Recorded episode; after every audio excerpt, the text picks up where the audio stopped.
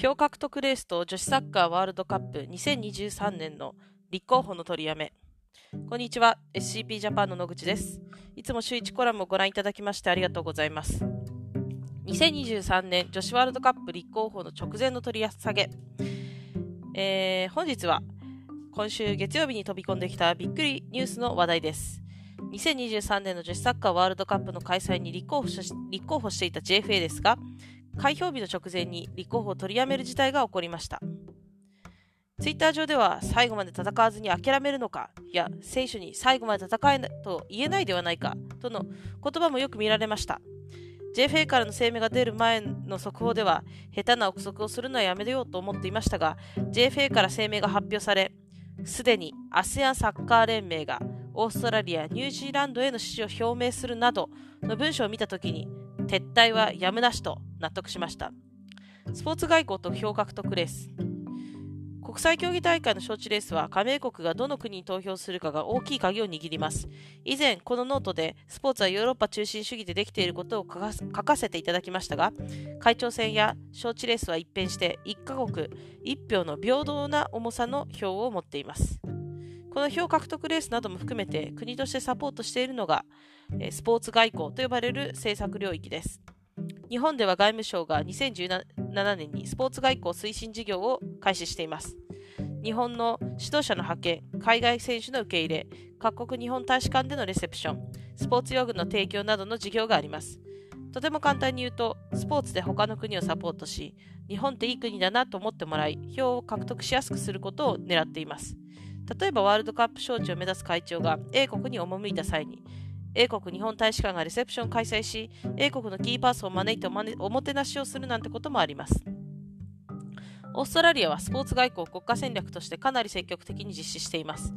オーストラリアのターゲット国は太陽州諸国と東南アジアです。太陽州諸国には14カ国、東南アジアは約10カ国あり、この地域へのサポートを重点的に行うことで、今回のような招致レースの際に票がもらいやすくする狙いを、えー、持っています。大規模国際競技大会と紐づく開発プログラム。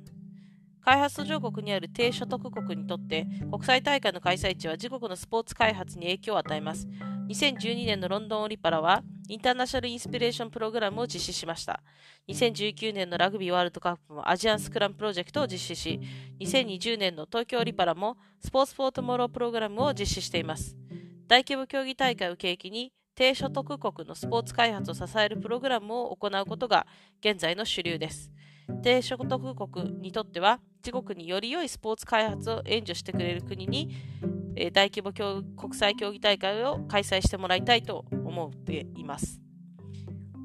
票取り合戦は国際競技連盟の中でも起こります。FIFA は1960年代頃から、えー、サッカー開発プログラムをいろんな名前で実施しています。放映権で潤った利益や民間企業からのスポンサー料を開発途上国のサッカー発展に還元するというプログラムですが、当然自分の国をひいきしてもらいたい低所得国の関係者は、そのサッカー開発のプログラム責任者に忖度をするようになります。そうするとアフリカ諸国からごそっと票を獲得したい立候補国の関係者は、サッカー発展プログラムの責任者に相談し、アフリカ諸国に口を聞いてもらい、票を獲得していくことがあります。その口利き料として賄賂が渡されることもあり、問題となっています。招致は票取り合戦です。欧米中心主義で欧米の声が大きいにもかかわらず、どんなに小さい国も1票は1票です。世の中の3分の2は開発途上国のため、票がたくさんあるところは開発途上国なのですが、権力とお金は3分の1の先進国が握っています。今回の2023年女子ワールドカップの直前の立候補取りやめは、オーストラリアのスポーツ外交戦略を考慮するならば、太陽州諸国を抑えているオーストラリア相手に、ASEAN10 カ国の票を日本が取れなかったのならば、日本にとっては負け戦です。ASEAN10 カ国は、ASEAN10 カ国でワールドカップ共同開催を目指したりもしているので、どこかの国が足並み揃えずに別の国に票を入れるということはまずありえません。10カ国一致で合意形成をするのが ASEAN という枠の中で何かを決断するときの10カ国の約束事です。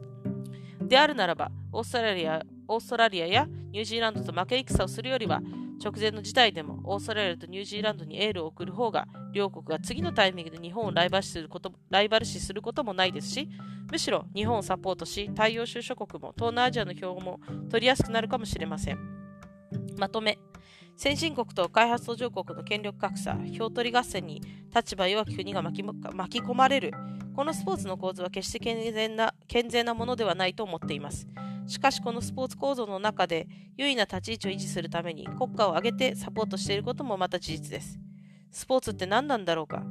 国際大会って何なんだろうか？開発プログラムって誰のためにあるんだろうか？と考え出したら少し悲しくなります。